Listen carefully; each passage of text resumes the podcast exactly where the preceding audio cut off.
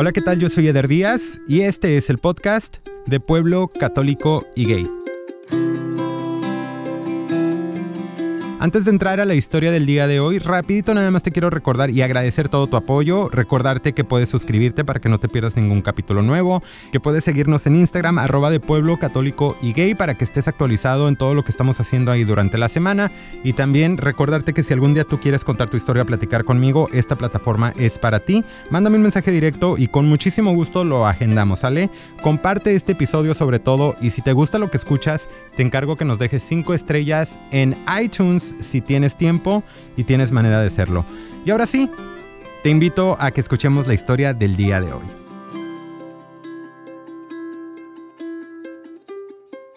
Normalmente en este momento del podcast escuchamos la presentación del invitado. El día de hoy es un caso muy especial, es una historia anónima, entonces vamos a simplemente comenzar a platicar. De antemano gracias por estar aquí y muchísimas gracias por la confianza. Gracias a ti. Platícame nada más rapidito, en término general, de dónde eres.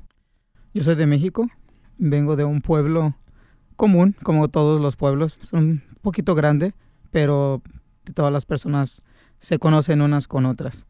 ¿Tienes mucho tiempo que te viniste a Estados Unidos? Sí, yo emigré para este país cuando tenía aproximadamente 19 años. ¿Y más o menos cuántos años tienes ahorita? Más o menos. Estoy en mis 30. Perfecto, pues tu caso es muy especial. Platícame cuál es tu situación actual. Actualmente estoy casado, ah, soy padre de familia, tengo un par de hijos y esto que voy a platicar hoy nunca lo he comentado con nadie, inclusive ni con mi esposa. Creo que la historia que yo tengo empieza desde muy temprana edad. Yo recuerdo aproximadamente desde los siete años yo sufrí toda mi vida de bullying desde que tengo el uso de razón, desde que estaba en, prácticamente en kinder. Y recuerdo muy bien a los siete años o seis años estaba en kinder y un compañero un poco más, más grande que yo abusó de mí en, en la escuela. ¿Tú estabas en kinder? Estaba en kinder cuando digo mayor que yo, esta persona tenía dos años más que yo. So, Yo comprendo que también era un niño. Obviamente en ese momento yo no lo entendía, pero a partir de ahí yo me sentía más pequeño todo el tiempo y todo el tiempo. Y sentía como que toda la gente me iba a saber, toda la gente me iba a señalar. Obviamente yo nunca comenté esto ni con mis padres, ni con ningún familiar, porque obviamente no recuerdo exactamente qué eran mis pensamientos en ese momento, pero sí puedo recordar que no quería hacer pasar a mis papás pasar por una vergüenza así o tal vez por algo doloroso, porque ahora que yo soy padre, si llegara a pasar eso a, a alguno de mis hijos, por supuesto que me derrumbaría. No quiero hacerte revivir lo que te pasó, pero si nos puedes decir nada más si fue un caso aislado o fue algo que pasó en el transcurso de, algún tiempo. Fue una sola vez. Ok. Ah, no volvió a suceder. Creo que porque pude detener la situación en ese momento y, y, parar, parar el abuso que esta persona trató de hacer, o este niño que trató de hacer conmigo y no me volvió a molestar en ese aspecto. Ya. Y nunca se lo contaste, aparte también de tu familia, a nadie más. A nadie más. Nunca se lo conté. Es la primera vez que hablo de esto. Y entonces platícame cómo afectó tu niñez y después el convivio que tenías con tus compañeros en la escuela.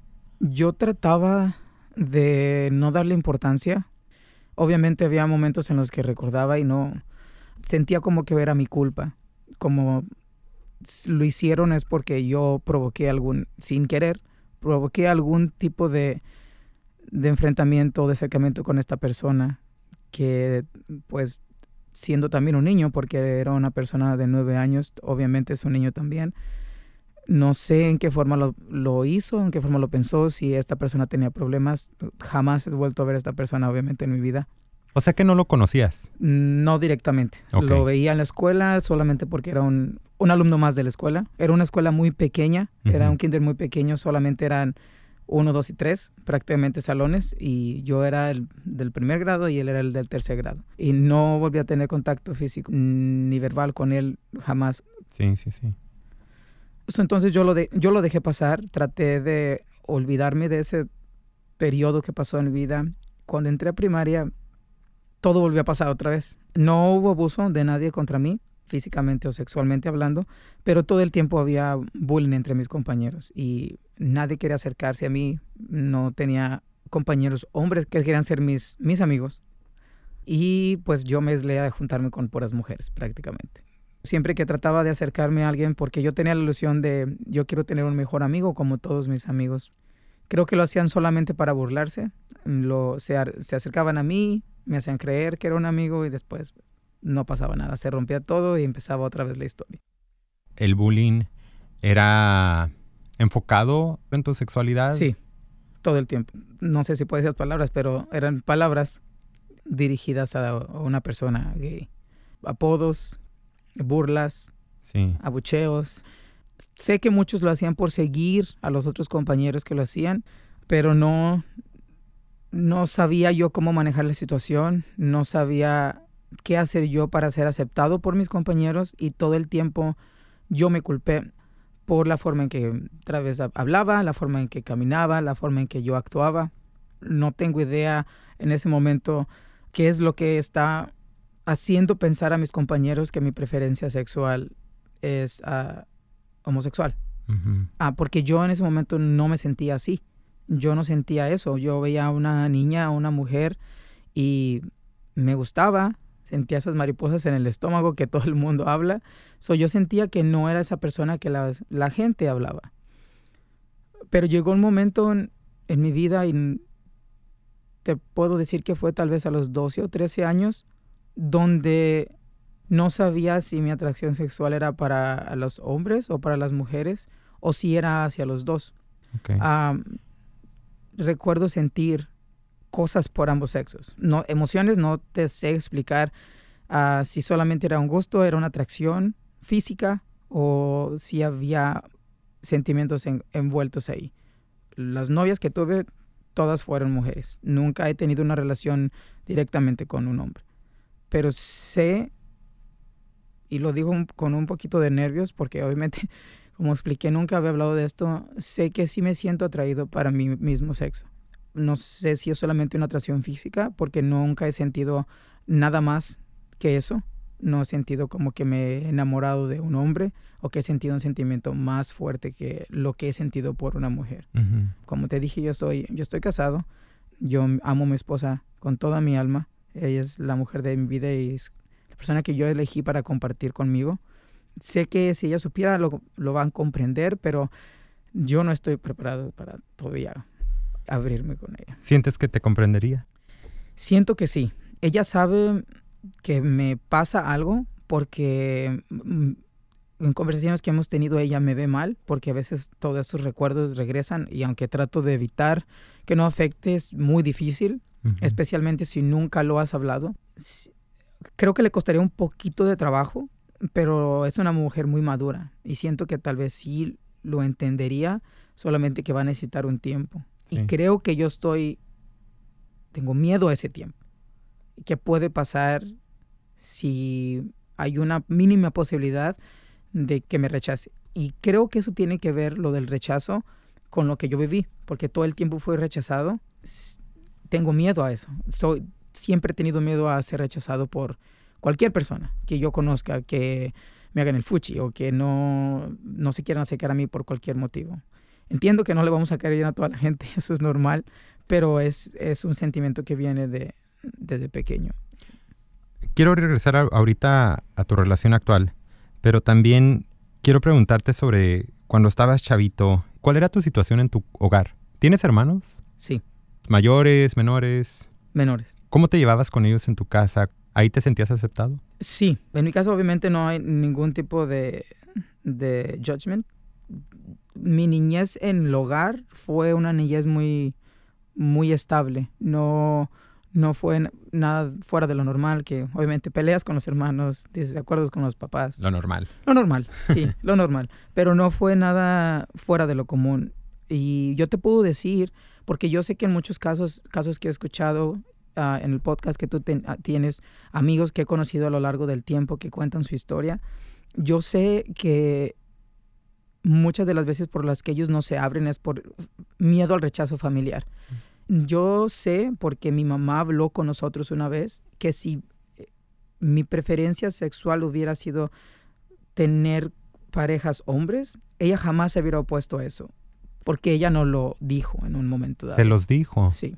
Wow. Bueno, a mí me lo dijo. Ajá. Ah, me supongo que mis hermanos tuvo que haber hablado con ellos también, pero mi mamá es una persona muy, a pesar de que ella vivió en un hogar muy convencional y muy estricto y rígido, no es de esa, no es de esa manera. Mm. Pero ella sí ha- habló, tuvo una vez tuvo una conversación conmigo, creo que porque ella se daba cuenta de la forma en que actuaba tal vez o la forma en que otra gente me veía o hablaban de mí y cuando tuve esa conversación conmigo, yo me sentí un poco aliviado, pero yo no sabía qué es lo que quería todavía. So, yo no me podía decirle, o si me gustan los hombres o si me gustan las mujeres. Ya. So, yo me quedé abierto a cualquier cosa que viniera. No planeé nada, las cosas se dieron hasta yo caer en una relación con una mujer.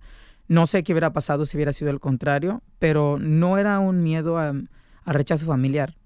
Uno de mis sueños más grandes siempre, y yo recuerdo desde, desde que era un niño, es ser papá, tener una familia. Yo quería t- a conocer a alguien de mí, poderlos enseñar, jugar. Y ese miedo lo tuve mucho tiempo porque yo siempre tuve ese sentimiento de no ser la mejor opción para una mujer. Sentía que nunca iba a encontrar a alguien que no iba a juzgar mi forma de actuar, mi forma de ver la vida, mi forma de pensar, mi forma de hablar, comportarme entre la sociedad. Y sí existió, llegó. Y por eso es que estoy contento y, y estoy bien agradecido con la vida por darme esta persona. No puedo evitar sentir atracción por mi mismo sexo, pero trato de no poner atención a eso porque de todos modos ah, no es como que va a cambiar nada en mi vida. Mi situación ahorita actual es, está muy fuerte con mi esposa y siento que es lo mismo poner el cuerno si es con un hombre o si es con una mujer. Y no es mi caso. Claro. ¿Qué es lo que te trajo a este país? Ah, ganas de superarme. Creo que como todo el mundo, nosotros, este, nuestros países, ah, es muy poca las posibilidades, no imposible, porque creo que no hay nada imposible, pero sí es muy poca la posibilidad de salir adelante por tu propio mérito. Es muy complicado, especialmente si vives en una ciudad pequeña o en un pueblo muy pequeño. Tienes que salir y emigrar a otras ciudades. Yo tuve la fortuna de que tuve documentos desde siempre. No nací aquí, pero tuve documentos desde muy pequeño y pues quise aprovechar eso. Yo me vine a este país a, explorar, a ver qué podía aprender. Primeramente el idioma, que era lo principal. Gracias a Dios se dio. Y después empecé a buscar oportunidades poco a poco. Fui conociendo personas en mi trabajo y tiempo después, pues mi familia también. Sabiendo lo que sabes ya a estas alturas y la edad que tienes y viviendo la vida que has vivido, estando con quien estás, ¿cómo te identificas? Yo siento que soy bisexual. Es la primera vez abiertamente que lo digo. Creo por lo que siento, por lo que soy, yo siento que esa es mi situación. ¿Es algo que te está pesando más con los años? ¿O es, es una incomodidad que siempre tuviste desde que conociste a tu mujer? ¿O crees que con el tiempo va creciendo y va creciendo? Va creciendo y va creciendo. Creo que con el paso del tiempo ha crecido eh, mis ganas de salir y decir quién soy, pero tengo miedo a que sea rechazado al momento de que yo diga mi preferencia sexual. Desde que estás con tu pareja actual, en tu matrimonio, ¿hay gente que todavía de repente te señala? No en, en mi cara como lo hacían cuando era pequeño, pero sé que la gente aún habla. Me doy cuenta por la forma en que cuchichean por ahí o en la forma que me ven. So, no me lo dicen directamente, tal vez tiran bromas, pero no se siente como que es un bullying directo hacia mí. Sí, sí, sí. Entonces, ¿cómo describirías tú tu matrimonio hasta ahorita? O, o no, no tu matrimonio, me refiero, ¿cómo te describirías tú en tu matrimonio? Yo amo a mi esposa, es un sentimiento muy grande que tengo por ella. No va a cambiar. porque no, hay, no tiene por qué cambiar. Llevamos una relación muy bonita. Y mi sexualidad, siendo bisexual, no está afectando mi matrimonio actual directamente. Creo que el problema a veces cuando tenemos una discusión, tal vez como en todos los matrimonios, es que soy muy inseguro. Todo el tiempo estoy pensando si soy lo suficiente para ella o si podría haber alguien más que la pudiera hacer más feliz de lo que yo la estoy haciendo. Y creo que es un conflicto conmigo mismo. Siento que es algo que tengo que trabajar para mí porque no es culpa de nadie, pero no creo que directamente me está afectando en mi matrimonio. Es más bien me está afectando directamente a mí porque obviamente es algo que está escondido y guardado por tanto tiempo y que no he podido compartirlo con la mujer que yo amo, con la mujer que yo estoy. Y siento que estoy viviendo un poquito de mentira todo el tiempo. ¿Qué tan importante fue la religión en tu casa? Y si fue importante, ¿influyó en cómo tú te veías? Sí, claro, por supuesto. Ah, soy católico, creyente más bien. No voy tanto a la iglesia como lo, lo hacía hace tiempo. Ese es un tema un poquito como, no pesado de hablar, pero complicado, diría yo. Porque por medio de la religión yo me sentía oprimido a hacer cosas porque sentía que era mal o sentía que me iba a caer el cielo de encima y que Dios iba a venir y me iba a castigar o que me iba a pasar algo y viví en una frustración completa todo el tiempo. Influyó mucho en la forma en que yo me detenía en hacer cosas, pero también después con tanta frustración hice cosas también muy malas. Espero que lo pueda comentar hablando todo, hubo un tiempo en mi vida que me, me fui adicto a la pornografía. Es un problema muy grande en la sociedad. Te daña completamente tu autoestima, que es lo que me pasa a mí. Te daña completamente tu cerebro porque todo el tiempo te quieres estar comparando con estas personas que tú estás viendo en la televisión. Te explico cuando hacía esto, cuando miraba pornografía y obviamente había masturbación en, en esto, me sentía tan mal que empecé a lastimarme yo solo. Ah, me cortaba. Encontraba una botella de vidrio, la quebraba y me empezaba a cortar. He escuchado, yo no sabía en ese momento qué era, pero ya ahora lo he escuchado y lo hice por mucho tiempo. Tal vez fue un, un, año, dos años que lo, lo estuve haciendo. Nadie se dio cuenta, nunca se dieron cuenta. Yo creo que reaccioné un día y dije, estoy haciendo algo mal, no puedo estar lastimándome no puedo seguir haciendo eso porque estoy lastimando todo mi cuerpo, no solamente mentalmente, pero físicamente ahora. Cuando dices que te cortabas y que nadie se dio cuenta, ¿te cortabas en lugares que tú podías esconder claro, a propósito? Sí, claro, como en mis piernas. Ok. Medio mis piernas. Obviamente no era algo que se miraba todo el tiempo.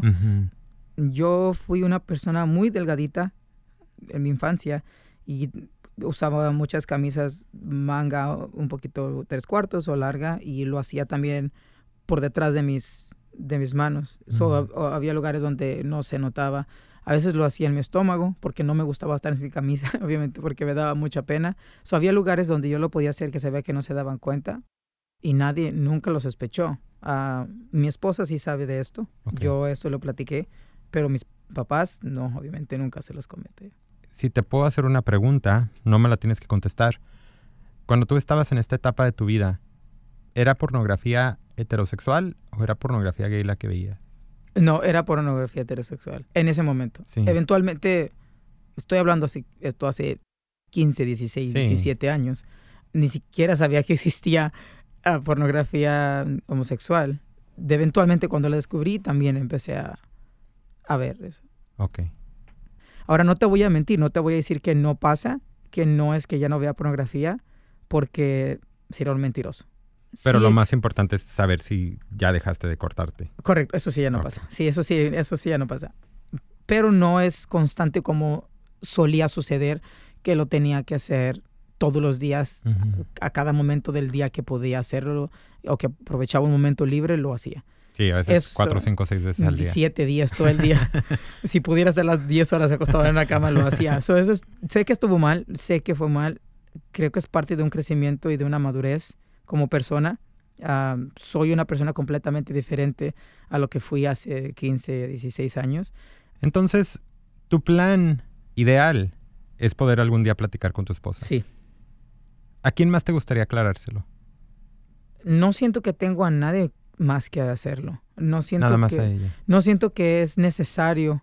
La única manera que yo podría pensar es si con esto yo pudiera ayudar a otras personas, porque sería egoísta de mi parte solamente pensar en mí, sabiendo que tal vez hay miles y miles de personas pasando por mi misma situación. Tanto Pero- hombres como Tan- mujeres. sí, por supuesto. Sí. Pero lo principal sería ella. Mi esposa es la persona con la que me quisiera ver completamente sin tener un temor de que ella me vaya a rechazar. Porque obviamente, queriéndolo o no, viéndolo de esta manera, pues es una mentira que yo he ocultado desde que la conocí. Y tenemos muchísimo tiempo juntos. Porque sientes que desde entonces ya sabías. Sí, sí, yo, porque yo sé que yo he, yo he sabido esto desde los 12, 13 años. Lo ideal sería, si vas a empezar una relación con alguien, ser tú completamente y decir, esta es la persona que soy, lo tomas o lo dejas. Sí. Am, y ya esa, es- esa es decisión de la persona, si va a continuar, si está dispuesta a soportar el camino contigo, o si dice, no, ¿sabes qué? No creo que yo pueda con eso, ahí nos vemos. ¿Hubo una- algún momento cuando se estaban conociendo donde sentiste, se lo va a decir? Muchas veces, claro, hasta la fecha. Cada vez que tenemos una plática y que entramos como en algo muy profundo, está aquí, pero no puedo. Mi llanto empieza a salir, empiezo a llorar y, y siempre me dicen, ah, ¿por qué no hablas conmigo?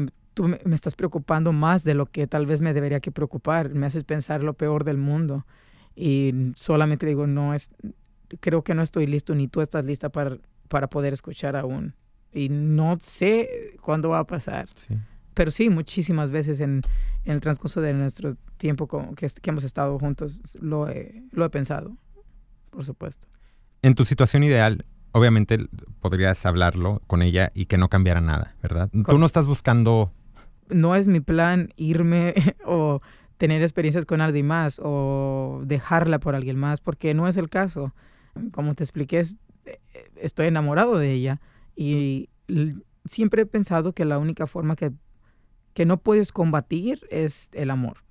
Si tú piensas en sentir sentimientos por alguien más, es muy difícil combatir con eso. Cuando es una atracción, pues tal vez sí, pero ya el amor es algo muy, muy intenso, ya es diferente. Y no, no he dejado de sentir por ella lo que siento. Solamente, pues quisiera, obviamente, abrir, compartir lo que soy. ser 100% transparente. Sí.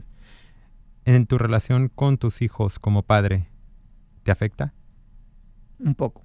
No lo demuestro, obviamente, pero siempre me pregunto qué va a pasar cuando crezcan y tengan la noción de qué son las preferencias sexuales y que tal vez me volteen a ver o algún compañero le diga, mira, tu papá parece una persona gay y que se sientan avergonzadas y avergonzados de, de lo que soy.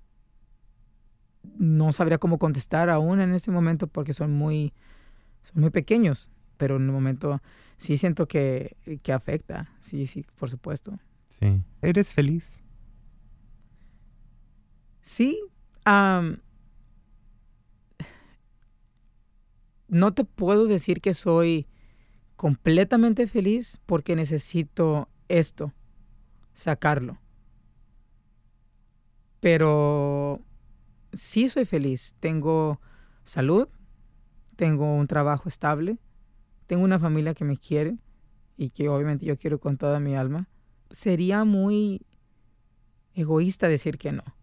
So, en general, sí, por supuesto que soy feliz. Te deseo de corazón que el futuro se alinee tal cual tú lo deseas y que ojalá que pronto puedas poder ser honesto con tu esposa y, y ojalá que sigan teniendo la misma relación que tan bonita que tienen porque es muy bonito escucharte hablar de ella y del cariño que se tienen. Y yo empecé este podcast obviamente con la intención de ayudar a gente.